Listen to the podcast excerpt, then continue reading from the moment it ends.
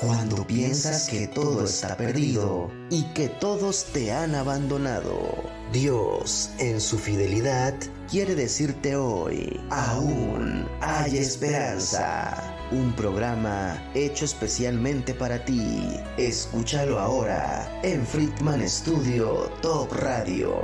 Comenzamos.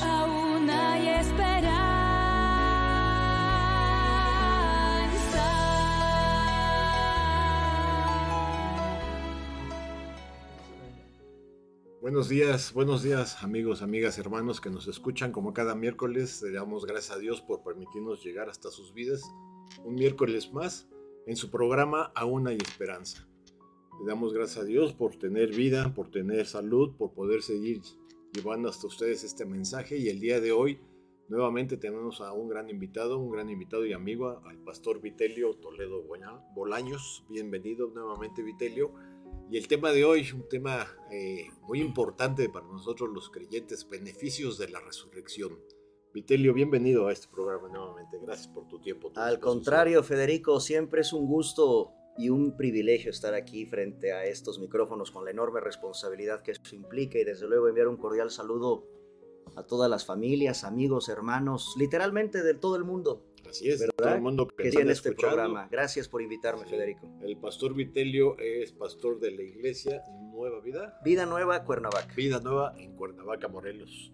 Y pues también saludo a todos tus congregantes, a tu iglesia, los que nos estén escuchando. Y bueno, entrando en materia, eh, Vitelio, beneficios de la resurrección. ¿A qué- ¿De qué estamos hablando cuando hablamos de la resurrección, Vitelio? Adelante. Gracias, Federico. Pues estamos llegando ya al mes de noviembre y nuestro país, México, se caracteriza en estos días desde ayer con una tradición muy anglosajona del Halloween. Hoy primero de noviembre y mañana 2 de noviembre México es un país con una cultura impresionante en cuanto a reflexionar sobre los muertos. Y claro que no basta con que sea Día de Muertos para tener esta reflexión con todo tu auditorio acerca de la importancia de algo que esto es eh, real y que a todos algún día nos va a pasar, como es morir. Así es. Hoy quisiera platicar con tu auditorio, si me lo permites, Federico, acerca Adelante. de precisamente los beneficios que hay de la resurrección. Es un tema de suma importancia porque nadie tiene comprada la vida. Tarde o temprano todos tenemos que partir de este mundo. Y quisiera comenzar con un pasaje del libro de Isaías. Obviamente no hay mejor oportunidad que esta que abrir las páginas de las Sagradas Escrituras que tenemos un libro confiable, un libro que nos va a permitir ir hacia lo que otros libros esconden, lo que la ciencia quizás no puede todavía indagar, como lo es el tema de la muerte. Me refiero al libro del profeta Isaías, en el capítulo 53, versículo 8. Voy a darle lectura a este pasaje de Isaías y de a partir de este versículo podemos ir planteando el tema de esta mañana. Dice Isaías capítulo 53, versículo 8. Por cárcel y por juicio fue quitado, y su generación, ¿quién la contará? Porque fue cortado de la tierra de los vivientes, y por la rebelión de mi pueblo fue herido. Esta profecía es considerada en el capítulo 50 53 de Isaías como el primer evangelio. Estamos frente a una porción maravillosa de las escrituras que nos hablan de la vida, del ministerio, pero también, y esto es lo importante de este tema, de la muerte y la resurrección del personaje más importante de toda la historia. ¿Quién es considerado el personaje número uno en la historia? Es el único que, por cierto, la dividió en dos. Es el único que sigue transformando a millones de seres humanos con sus enseñanzas. Y me refiero desde luego a Jesucristo, que se trata del único personaje que con su resurrección partió en dos la historia humana. Se trata sin duda, damas y caballeros, amigos que nos están sintonizando, del personaje que en esta mañana vamos a tener que platicar, porque si hubo alguien que experimentó nacer, vivir, pero también experimentó la muerte, es Jesucristo.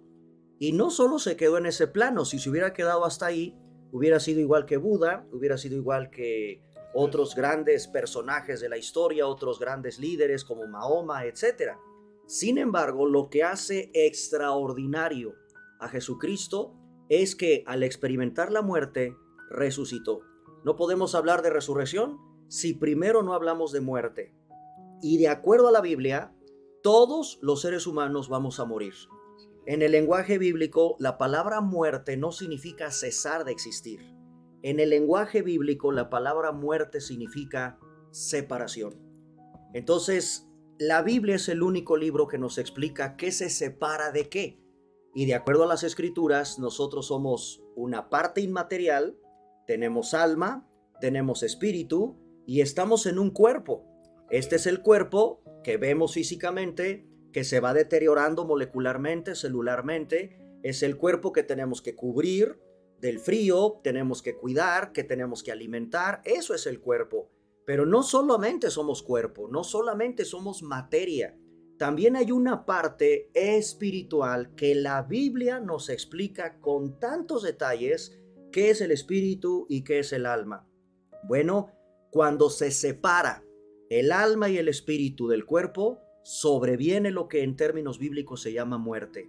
Así que mi amigo, vaya que es un tema tan importante porque tarde o temprano tu alma y tu espíritu van a tener que salir de tu cuerpo porque no tenemos eternidad aquí en la tierra. De acuerdo a la Biblia, el ser humano está bajo el juicio de Dios por sus pecados. Fue por causa del pecado que tenemos que morir, tanto físicamente, pero también la palabra de Dios nos enseña que hay una muerte espiritual.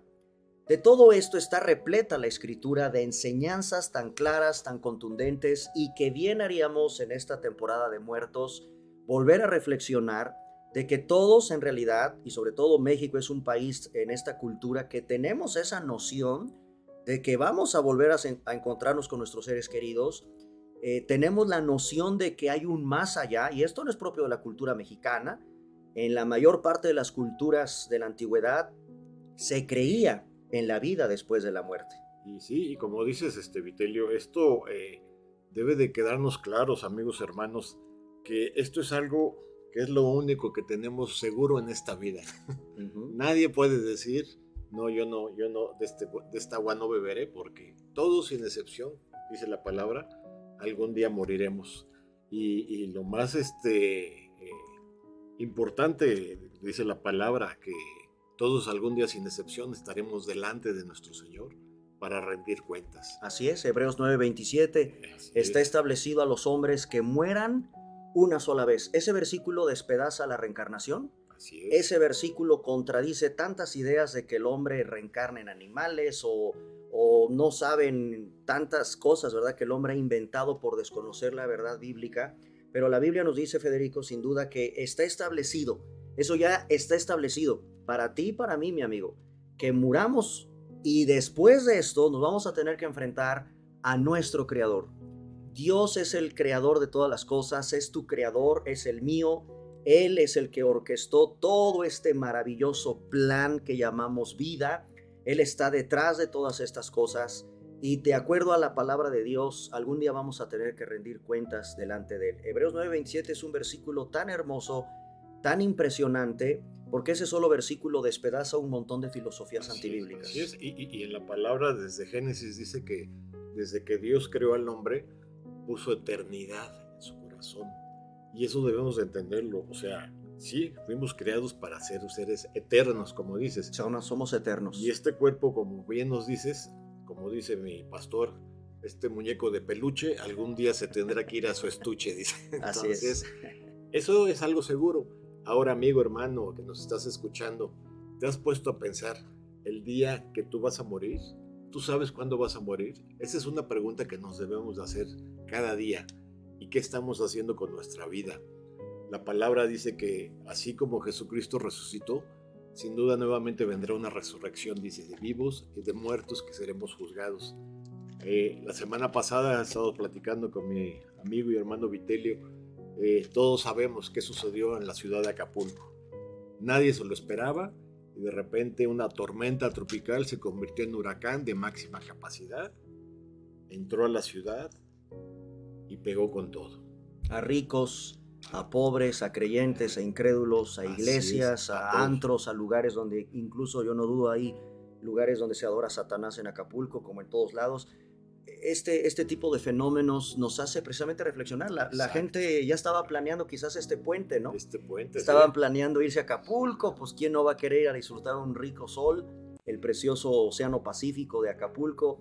El próximo, estos días son puente, ¿no? Así en es. México y pues seguramente estaban los hoteleros ya preparando todo y les cambió en minutos la vida. Así es, en una noche cambió todo. Entonces, eh, amigo hermano que nos estás escuchando, pregúntate, eh, ¿cuándo será el día que el Señor nos va a llamar? Yo te aseguro que aún ahorita esta fecha, después de una semana, hace una semana entró el huracán, hay mucha gente que todavía no han podido rescatar, tenemos varios amigos que ya fueron, hay lugares donde todavía no pueden entrar, donde se salieron los ríos y todo, y sabemos que hay mucha gente que todavía no han podido rescatar, que ha, que ha muerto. Y la pregunta es, eh, ¿tú sabes qué día vas a morir? Yo te aseguro que estas personas ese día no dijeron, hoy voy a morir, hoy en la noche me va a llevar Dios. No lo sabemos, amigo. Una enfermedad, un accidente, El huracán, el huracán, un terremoto. Y precisamente es por tan importante este tema. Estamos hablando de la resurrección, los beneficios de la resurrección. Y por eso es muy importante que eh, consideremos esto y continuemos con este tema, la resurrección. ¿Qué nos puedes decir al respecto? ¿Qué es la resurrección para un creyente? Claro que sí, Federico. El apóstol Pablo, que entendía por inspiración del Espíritu Santo el tema de la resurrección, plasmó todo un capítulo, que es el capítulo 15, en la primera carta que le escribe a la iglesia de Corinto. Y en el versículo 3 al versículo 4 de Primera de Corintios 15 dice lo siguiente: Porque primeramente os he enseñado lo que asimismo recibí, que Cristo murió por nuestros pecados, conforme a las Escrituras. Número 2, versículo 4, fue sepultado y resucitó al tercer día, conforme a las Escrituras. Esto es maravilloso porque este es el mensaje del Evangelio. Anunciar el Evangelio es anunciar la muerte, incluyendo la sepultura, porque tiene que haber un muerto, tan hay un muerto que hay sepultura. Y después de que la Biblia dice que Cristo estuvo inerte, literalmente, su cuerpo quedó inerte tres días en una tumba, posteriormente aconteció el suceso que es la piedra angular de la fe cristiana. El cristianismo como, como religión, si lo quieres ver así, el cristianismo como un sistema de pensamiento se derrumba o permanece ante el tema tan impresionante de la resurrección de Cristo. Esto es lo que hace diferente al cristianismo de todas las demás religiones. Entre otras cosas, también la gracia, por ejemplo. La gracia no existe en ninguna religión. Solo la Biblia, solo el cristianismo entiende lo que es la gracia, la salvación por la gracia de Dios. Ese término también tan hermoso, solo los cristianos lo entienden, solo se, se usa en el lenguaje de la Biblia y es lo que hace diferente al cristianismo del resto de las religiones.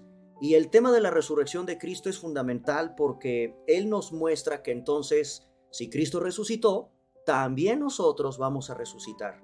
Si Él resucitó, si Él murió, entonces nosotros vamos tarde o temprano que morir, a menos, ya habrá quizás en alguna oportunidad que hablemos de estas profecías asombrosas como es el rapto de la iglesia, Sí. por ejemplo, porque de acuerdo a la Biblia, es interesante, Federico, que en el Antiguo Testamento solo dos seres humanos se fueron al cielo sin morir.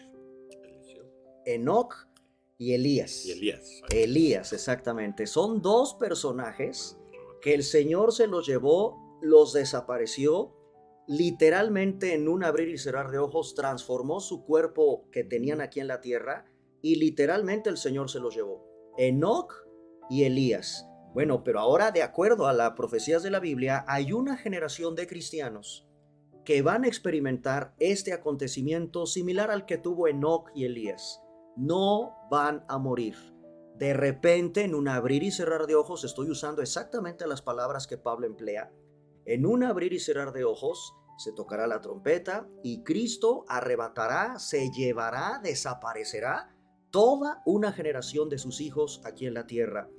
Esperemos en Dios que seamos nosotros. No lo sabemos. Ese ha sido siempre el tema intrigante por toda la historia de la fe cristiana, ¿qué generación será esa que logre experimentar el rapto de la iglesia? Pues si somos nosotros, Sí. imagínate qué privilegio, qué gloria a Dios tan impresionante. No, no que no sepamos a dónde vamos, Ah, claro. sino que vivamos el arrebatamiento. Exactamente. Para que no vayan a pensar, amigos, ah, si no está seguro de a dónde. No, sí sabemos a dónde vamos. Sabemos a dónde La vamos. seguridad. Exactamente. Pero ¿cuándo será? Como dice la palabra, Es un nadie misterio. sabe el Nadie lo día sabe, ni la hora. Exacto. Y en Lucas capítulo 24, rápidamente, el Evangelio de Lucas capítulo 24, versículo 46. A mí me encanta Lucas porque Lucas es un historiador. Más allá de que tú consideres que la Biblia es un libro religioso, Lucas es un médico gentil que escribe dos libros impresionantes. Uno que lleva su nombre, que se conoce como el Evangelio de Lucas, y otro el libro de Hechos, que es pura historia. Es la historia de los inicios de la fe cristiana. Y Lucas es un historiador, aparte de un médico, porque él fue diligente en la investigación. Y fíjate lo que registra en el capítulo 24 de Lucas, versículo 46.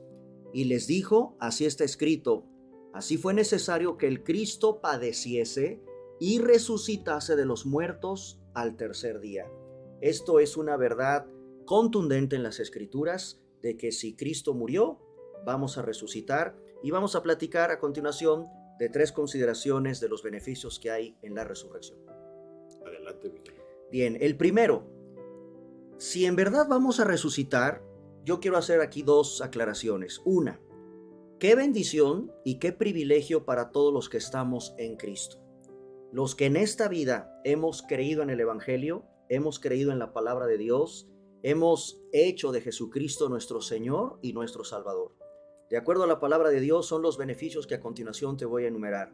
Pero también, mi amigo, y este es el llamado de urgencia para todos los que en estas celebraciones de muertos están sensibles ante la pérdida de un ser querido, ante las ofrendas que se colocan, porque hay, una, hay un respeto por los seres queridos que ya se nos fueron.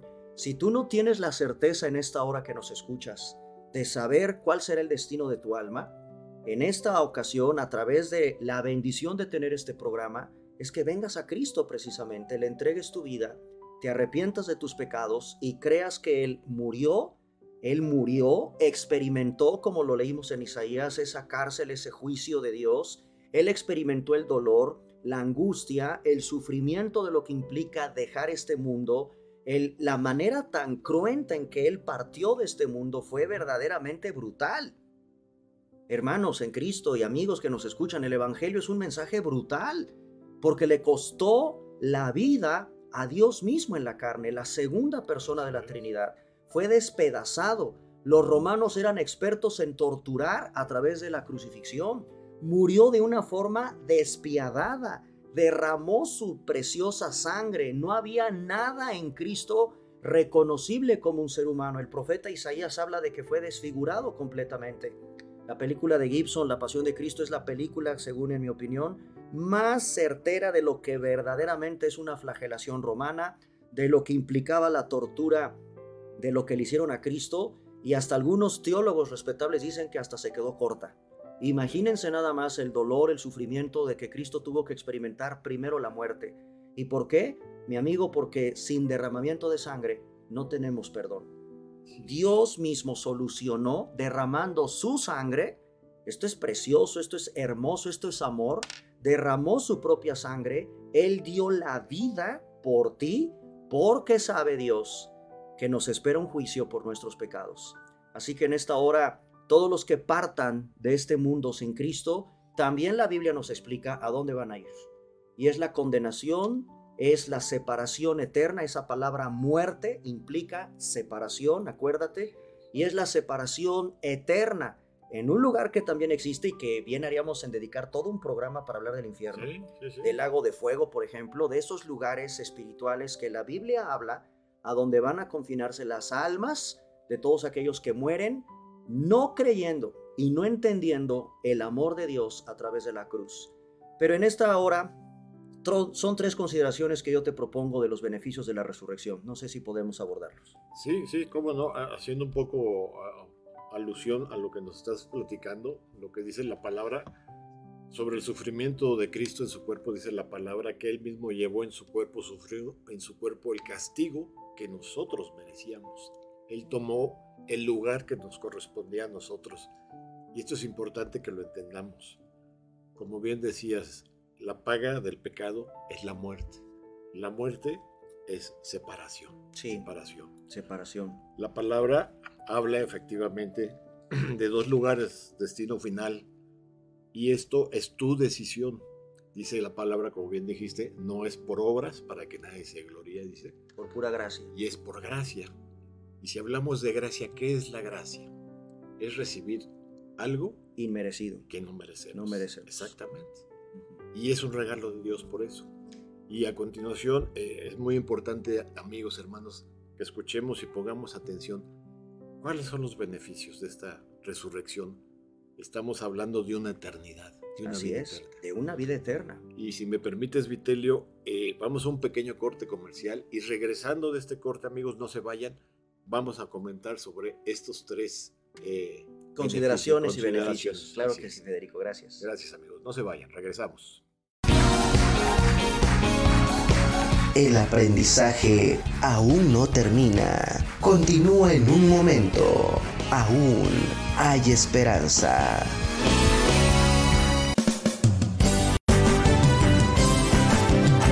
Friedman Studio, Academia de Canto Contemporáneo, Interpretación y Desarrollo Humano. ¡Lánzate ya! En Friedman Studio, tus sueños pueden convertirse en realidad si los deseas tanto como para ir tras ellos. No importa tu edad, rescata tu talento y brilla. En Friedman Studio nos especializamos en preparar y entrenar a verdaderos cantantes e intérpretes solistas desde nivel inicial hasta nivel profesional. Impartimos clases de lunes a sábado en sesiones personalizadas o abiertas en modo presencial o en línea, completamente en vivo. Friedman Studio apoya tu talento. Nuestros precios se adaptan a tu bolsillo de acuerdo a la modalidad y número de clases mensuales que tú elijas. Agenda tu clase muestra sin costo y conócenos. Nuestra metodología, entrenamiento y técnica vocal interpretativa se enfoca y adapta a todos los niveles y géneros musicales.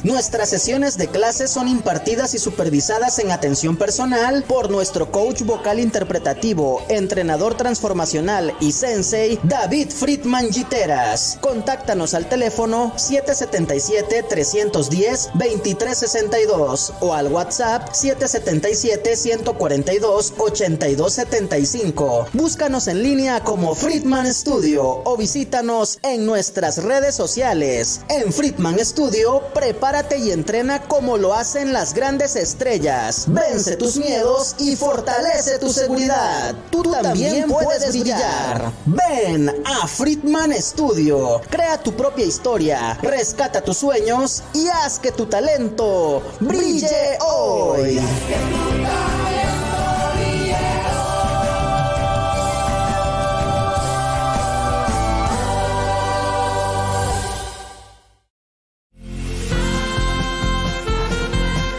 Estamos de regreso con más palabras de vida eterna para ti. Aún hay esperanza. Continuamos. Pues regresamos amigos con este tema tan interesante, tan importante para la vida de un creyente, los beneficios de la resurrección. Y estamos hablando precisamente ahorita de tres consideraciones que debemos de tener que yo más que consideraciones llamaría bendiciones para un creyente. Claro. Adelante, Vitelio. La primera es que la resurrección es el primer y principal motivo de consuelo para un cristiano. El tema de la resurrección debe de ser para ti que tal vez estás sufriendo, apenas perdiste algún ser querido, estás recordándolo y quizás pusiste tu ofrenda. Bueno, si tú estás en Cristo, el principal motivo de consuelo para un verdadero hijo de Dios es la resurrección. Fíjate que es increíble cómo se saludaban los primeros cristianos. En Lucas capítulo 24, versículo 34, fíjate cómo registra la Biblia. Decían, ha resucitado el Señor verdaderamente. Es lo primero que se saludaban, es lo primero que se decían los primeros cristianos. Qué impactante es, ha resucitado el Señor, es decir, Saber que tienen una fe viva. Aún hay esperanza. viva. Aún hay esperanza. Aún hay esperanza, resucitó el Señor. Es. Este era el saludo habitual de los primeros cristianos. Lucas 24:34 registra esta primera impresión de frase que se daba entre los primeros cristianos. Así que ese es el principal motivo de consuelo para un cristiano. El apóstol Pablo en Romanos también capítulo 10, versículo 9, nos expresa en esta carta maravillosa de Romanos capítulo 10, versículo 9, que si confesares con tu boca que Jesús es el Señor y creyeres en tu corazón que Dios le levantó de los muertos, serás salvo. Es una palabra de esperanza, de seguridad, de salvación. Su segunda carta que Pablo le dedica a Timoteo, en segunda de Timoteo capítulo 4, capítulo 2, perdón, segunda de Timoteo capítulo 2, versículo 8, nos dice la palabra del Señor, acuérdate de Jesucristo, le dice Pablo a Timoteo, segunda de Timoteo 2:8, acuérdate de Cristo, del linaje de David, resucitado de los muertos conforme a mi evangelio. Esto trae esperanza, esto trae consuelo, esto trae fortaleza, porque ante los males que nos aquejan en este mundo caído, esto va a provocar para nosotros mucho desconsuelo, hay mucha incredulidad, hay mucho miedo, hay mucho dolor, hay demasiadas enfermedades, hay demasiada muerte entre todos nosotros, lo estamos viviendo con todas estas situaciones que estamos atravesando y también no hay que olvidar la guerra, porque la guerra sigue, Sí, el odio del ser humano sigue, nos seguimos matando unos contra otros, vaya, vaya males que tenemos en el mundo de hoy. Creo que valdría la pena, Vitelio, que habláramos sobre un poquito sobre qué significa salvación. Estamos hablando de ser salvos. Claro, Que nuestros amigos o alguien que nos esté escuchando por primera vez y diga, beneficio de la salvación, ser salvo. ¿Qué, qué le podrías decir a, estas, a esta gente? ¿Qué, ¿A qué se refiere la salvación? La salvación es una persona, la salvación está concentrado en un mensaje también, que es el Evangelio. La salvación es una persona, la palabra Jesús en el hebreo significa salvador. Pero salvarnos de qué? Precisamente de esa muerte espiritual, de la condenación que por causa de nuestros pecados es que hemos olvidado que estamos frente a un Dios santo, ante un Dios justo pero que Él mismo provee en Cristo salvación ante la condición terrible. Esto es peor que cualquier cáncer mortal, esto es peor que cualquier enfermedad física y se llama pecado. La palabra de Dios nos dice que todos nacimos en pecado. ¿Y quién es el responsable de todo esto? Bueno, desde Adán, ese, ese fue nuestra cabeza federal representativa. Desde Adán todos estábamos representados en nuestros primeros padres y ellos se rebelaron contra Dios. Y esa ha sido la tendencia de toda la historia humana, de esa rebeldía, de ese odio, de ese, de ese mal que traemos dentro. Todos los seres humanos, de acuerdo a la palabra de Dios, estamos destituidos por causa del pecado. Y entonces, ante esta terrible condición, Dios mismo soluciona enviándonos a su Hijo. El famoso pasaje de Juan 3:16. Ujú. Porque de tal manera amó Dios al mundo que envió a su Hijo a fin de que todo aquel que en esta hora crea en Él no se pierda. Ahí está esa salvación. No te pierdas, mas tengas vida eterna. Así que la salvación está concentrado en una persona que se llama Jesucristo y en el mensaje que Él nos viene a enseñar que se llama el Evangelio. La palabra Evangelio significa buenas nuevas. Hay una buena noticia en medio de este caos de miedo, de dolor, de enfermedad, de muerte. Y la buena noticia es que Cristo es la resurrección y la vida. Cristo es el camino. y entender que es un regalo para todo el mundo, ¿no? Porque cuántas gentes, este, personas me ha tocado que tienen el engaño de decir es que yo lo que he hecho es muy malo y Dios no puede perdonarme. O yo no tengo derecho porque pues no soy cristiano, no soy cierta. Esto debemos de entender que es un regalo para toda la humanidad. Dios Jesús, mandó a su Hijo Jesucristo a morir por la humanidad, por ti, por mí, por cada uno de nosotros.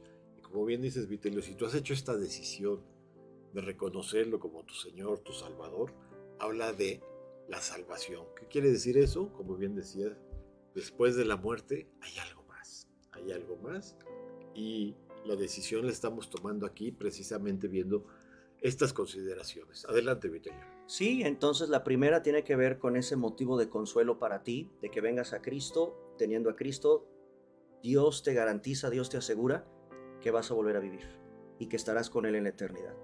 Segundo punto, esto es interesante porque la carta de Pablo a los Efesios en el capítulo 4, versículo 8, es un pasaje profundo, interesante, eh, y miren la aplicación bíblica de lo que quiere decir Pablo en la carta que escribe a otra región llamada Éfeso, en el capítulo 4, versículo 8.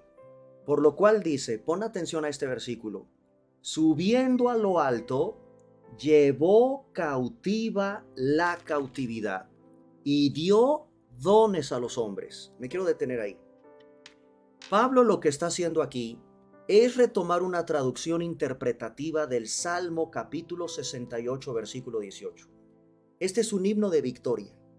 David, cuando compuso el salmo del que se está basando Pablo para escribir esto, David compone este himno ante el triunfo que Dios tuvo contra los jebuseos, lo que actualmente es Jerusalén.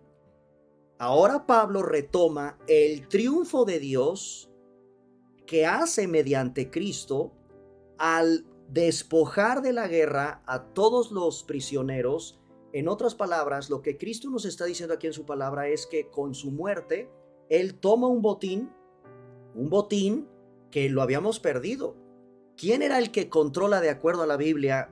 Satanás, la muerte, son dos enemigos que tenemos todos los seres humanos.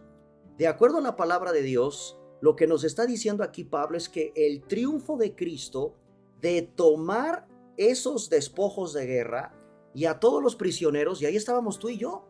Sin Cristo, la Biblia compara que estamos como presos, como en una cárcel, esclavizados y somos rehenes de alguien que nos tiene esclavizados. Somos esclavos del pecado, estamos muertos en nuestros delitos y pecados y Satanás es el que rige nuestra vida. Esto es lo que dice la Biblia. Bueno, cuando Cristo muere y resucita, él está sometiendo a todos nuestros enemigos bajo sus pies y está como recuperando todo el botín, ese botín que Satanás y la muerte habían arrebatado al ser humano. El, ser humano estaba prisionero, estábamos atrapados, sin Dios, sin fe, somos como cautivos. ¿Cómo operaban esto en las guerras en, la antigüedad? Pues tomaban rehenes, bueno, hasta la fecha lo estamos viendo ahorita con el ataque de los terroristas. ¿Qué hicieron? Toman rehenes y los llevan a su territorio y ahí se quedan. Hermanos, amigos, esto es lo que el diablo y la muerte nos hace cuando estamos sin Cristo. Estamos eh, sin esperanza, sin Dios en este mundo. Esto no significa que Dios pierda el control de todo, porque Dios es soberano. Pero tiene esa humanidad sin Cristo está como, como recluida, como tomada como rehenes en territorio enemigo. Con Cristo en la cruz del Calvario, cuando dice la palabra de Dios en Efesios capítulo 4 versículo 8, lo vuelvo a repetir, qué interesante es que diga, subió a lo alto, llevó cautiva, ahí estábamos nosotros, la cautividad, y ahora a todos esos que ahora son libres en Cristo, les entregó dones. Y esos dones son para que ahora tú los uses en la iglesia. Quizás este, este ya nos llevaría a otro tema.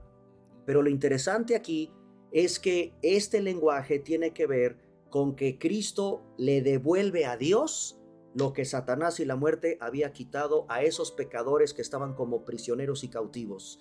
El tema de la resurrección nos garantiza que los enemigos del Señor están ya totalmente derrotados. Así es, así es. Y esto es muy importante.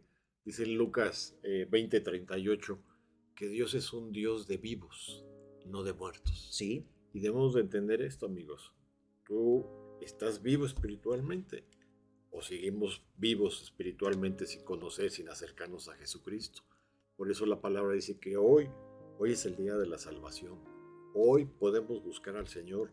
No esperemos, como bien decíamos hace rato, a que pase un huracán, a que pase una tormenta, un terremoto, una enfermedad, un accidente.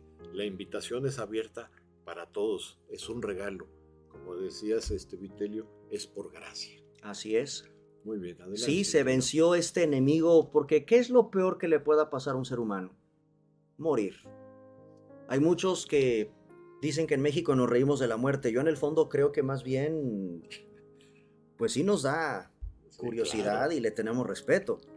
y nos reímos en el sentido de que los mexicanos hacemos nuestras calaveritas a manera poética y de rimas y Sí, eh, somos los mexicanos muy pintorescos para eso, pero en el fondo, aquí en Carambas le va a gustar enfrentarse Pensar. a la muerte. En. Bueno, en Cristo, este enemigo llamado muerte está derrotado.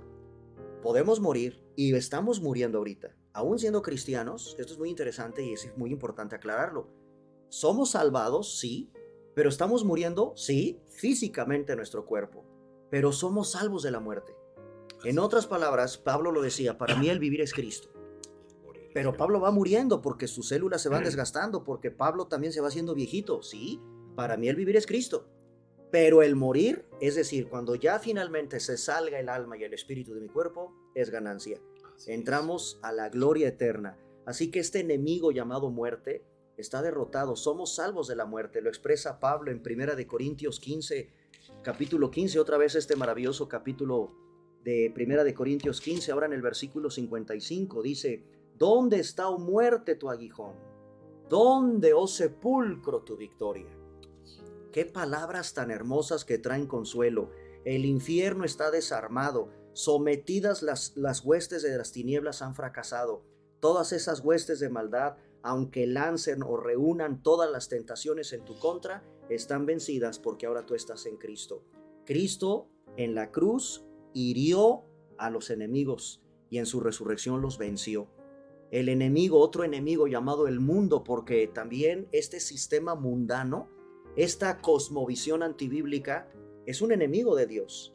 Estas filosofías diabólicas, este sistema de pensamiento mundano, también dice Cristo en Juan capítulo 16, versículo 30 33, que Cristo ha vencido y triunfado sobre el mundo, sobre este sistema mundano.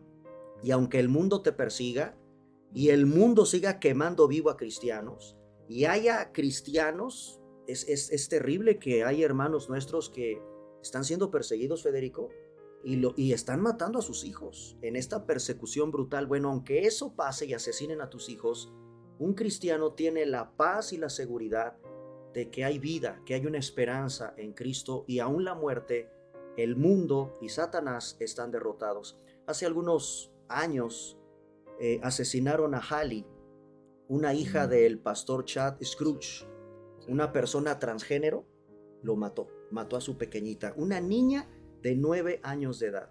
Y era increíble ver a este pastor Chad Scrooge orando y perdonando y sabiendo, mi niña Hallie, de nueve años, está en la presencia de Dios. Esto es uno de los de las bendiciones de estar en Cristo y saber que aunque lo peor que le pudo haber pasado a este pastor, yo no me quiero imaginar el dolor tan espantoso, tan terrible que debe ser ver cómo un transgénero mata a tu propia hija. Pues esto lo vivió el pastor Chad Scrooge. Y sin embargo, revisen su testimonio.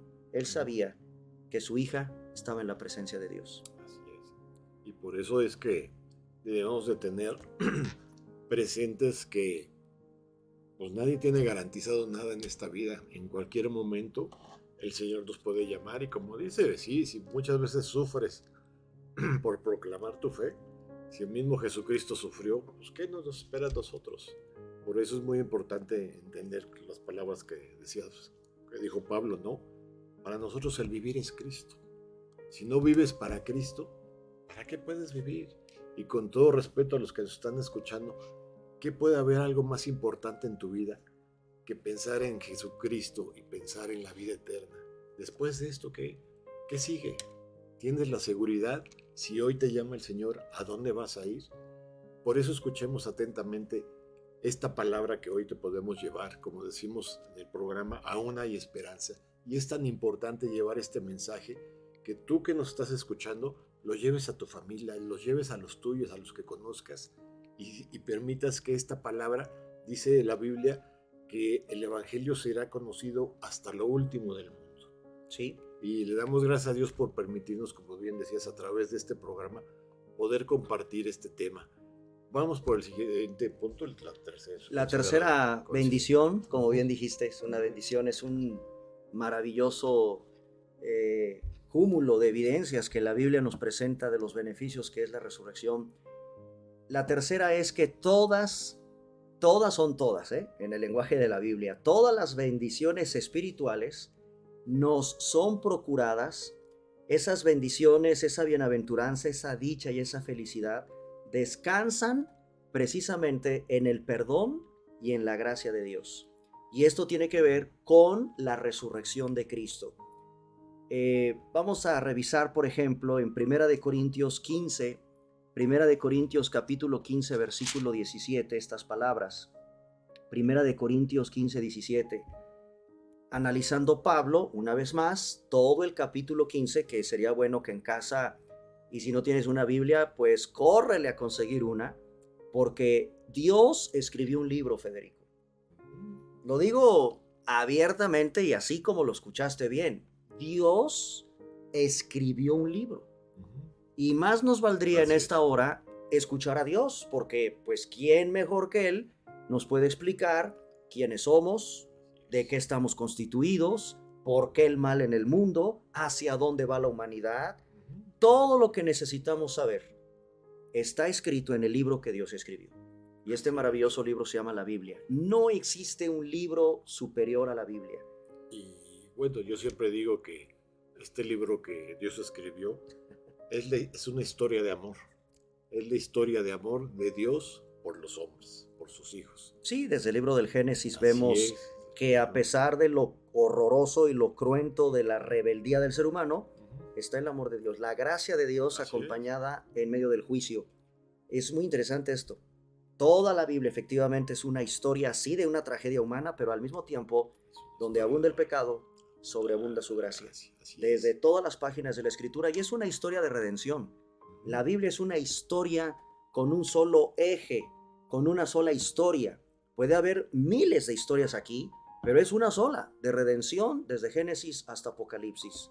Así que, por ejemplo, en Primera de Corintios, capítulo 15, el apóstol Pablo está desarrollando de manera profunda, eh, maravillosa, sin lugar a dudas, el tema de esta mañana, el tema de esta hora, la resurrección. Y dice en su primera carta a los Corintios capítulo 15, versículo 17, si Cristo no resucitó, estamos perdiendo el tiempo en este programa. Perdóname que lo diga, pero es la ridiculez más grande de que tengas un espacio, porque si nos morimos, negros.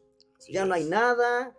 Entonces dice Pablo aquí, pues comamos, bebamos, divirtámonos. Y pues perdóname, Federico, estás perdiendo aquí el tiempo y acá con nuestro hermano Claudio también están perdiendo el tiempo en la transmisión.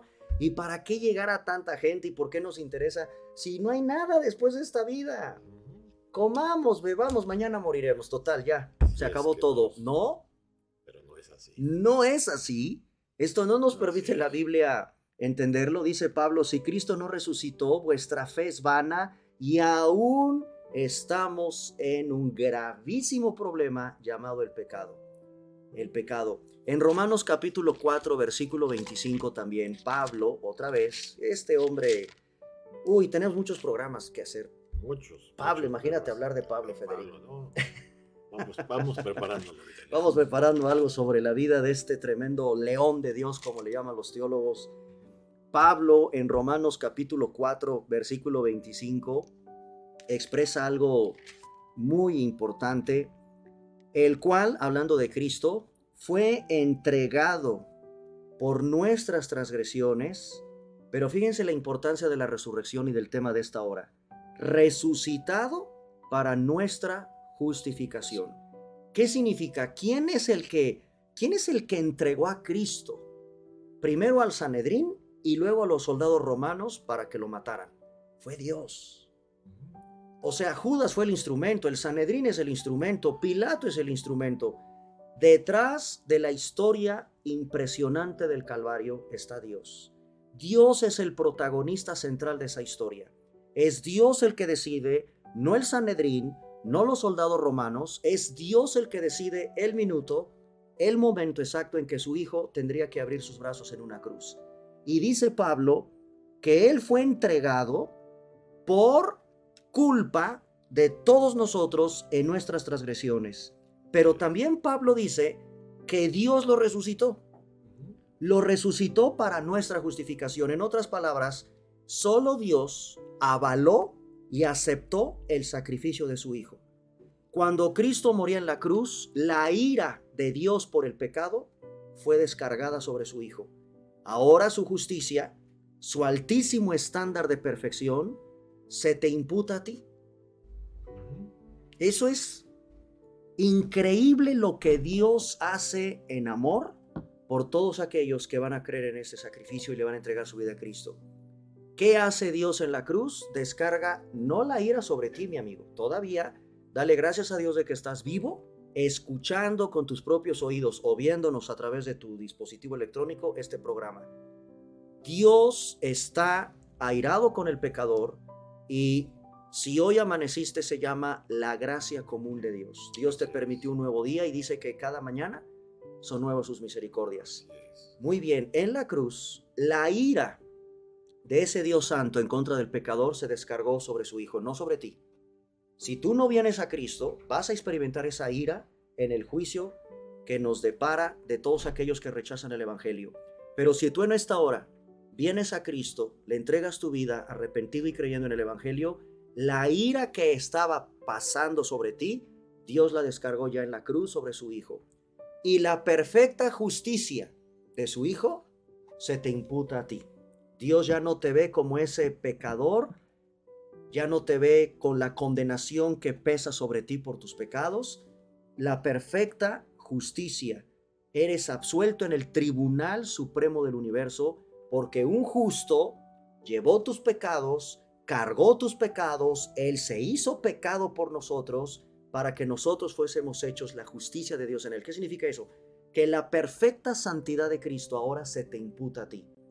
Apenas ayer, 31 de octubre, una vez más, conmemoramos el aniversario de la Reforma Protestante y Martín Lutero, que clavó las 95 tesis aquel 31 de octubre del siglo XVI, ayer se conmemoró un aniversario más, decía que a esto se le llama un glorioso intercambio.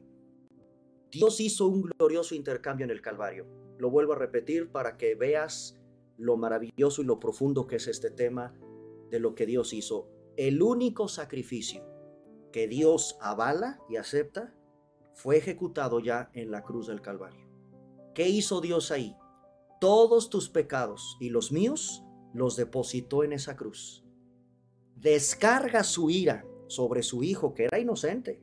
Cristo es el único que nació sin pecado, jamás cometió ninguna falta y toda la carga de culpa y de pecado de la humanidad fue depositada en Cristo. Y la perfecta justicia de Cristo ahora se te imputa a ti. Ese es el glorioso intercambio del que hablaba Martín Lutero. Cristo avaló, perdón, Dios avala, Dios aprueba el sacrificio de su Hijo y por eso lo resucitó de los muertos. Porque está Dios ya satisfecho, Dios cumplió Cristo lo dijo en una de las siete palabras, está cumplido, todo está consumado, y eso significa que ya no hay que hacer nada más que creer en Cristo y entregarle nuestra vida a Él para experimentar las bendiciones de la resurrección. Y lo acabas de decir muy claramente, lo que queda del lado de nosotros es creer, es tener fe en lo que el Señor hizo. Yo en otros programas he comentado que el mundo nos enseña todo lo contrario, los hombres decimos o dicen que no conocen a Dios, yo tengo que verlo para creerlo, como el discípulo incrédulo. Tomás. Tomás. Si no lo veo. Dice, yo no les creo. Y no meto, decía él, yo no meto mi dedo, no creo. Hasta que yo no lo ve, meta mi dedo. Y hasta que él lo vio y metió su dedo, dijo, Jesucristo, Señor mío. ¿Y qué dijo eh, Jesucristo? Porque me viste, porque creíste, me viste, Tomás. Dichosos más bien. Dichosos. Los que creen en mí sin haberme sin visto. haberme visto. O sea, somos más bienaventurados nosotros. Exactamente. Entonces, nosotros somos más bienaventurados. Y esa es la invitación, amigos. Creamos, busquemos al Señor. Dice la palabra que hoy es el día de salvación. Hoy es el día de esperanza. La invitación, como les decimos cada miércoles, aún hay esperanza. Busquemos al Señor Jesucristo. Él se está apiadando y nos está dando tiempo para que cada vez más su palabra llegue a, a los corazones que no han escuchado de Él y hagamos una decisión, creamos en Él y sepamos que algún día el Señor nos va a llamar, nos va a llamar a cuentas. Amigos míos, el tiempo es cruel, se nos ha ido la hora rápidamente, menos el atraso.